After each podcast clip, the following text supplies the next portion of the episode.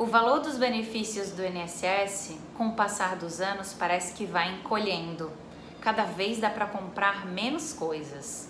E às vezes acontece de o benefício do INSS ter sido concedido num valor menor do que deveria ter sido. E se o valor do benefício foi calculado errado, tem que arrumar para ficar melhor e certo.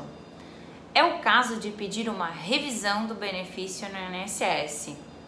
Tem um monte de tipo de revisão e a gente vai falar de uma forma fácil de entender nos próximos vídeos de cada um dos tipos de revisão. Assista! Mas hoje é o primeiro item. O primeiro item que tem que olhar é o prazo. Se ainda está no prazo e dá para pedir a revisão do benefício, ou se já passou o prazo e eu perdi a chance. E esse prazo é de 10 anos. É de 10 anos o prazo para pedir a revisão do benefício no INSS. Lá chama prazo de decadência. E é assim, o pagamento, o primeiro pagamento do benefício foi feito, começa a contar o prazo de 10 anos a partir do primeiro mês seguinte desse primeiro pagamento.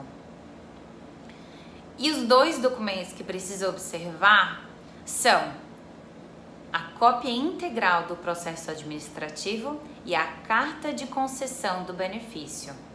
A cópia integral do processo administrativo é uma cópia de tudo que aconteceu desde o dia que foi pedido o benefício até o dia que o benefício foi concedido. Essa cópia se consegue lá no INSS. E a carta de concessão do benefício é uma cartinha com um monte de informações que o INSS encaminha quando ele dá o benefício.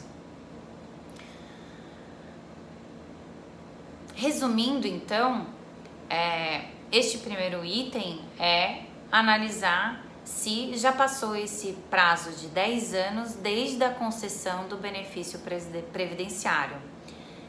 E se já passou mais de 10 anos, existe alguma exceção que a gente vai falar no próximo vídeo. Assista.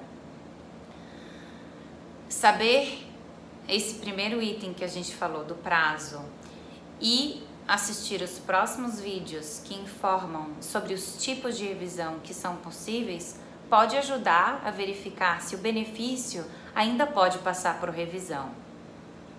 Ficou alguma dúvida ou quer saber mais? Acesse o site www.gdr.adv.br.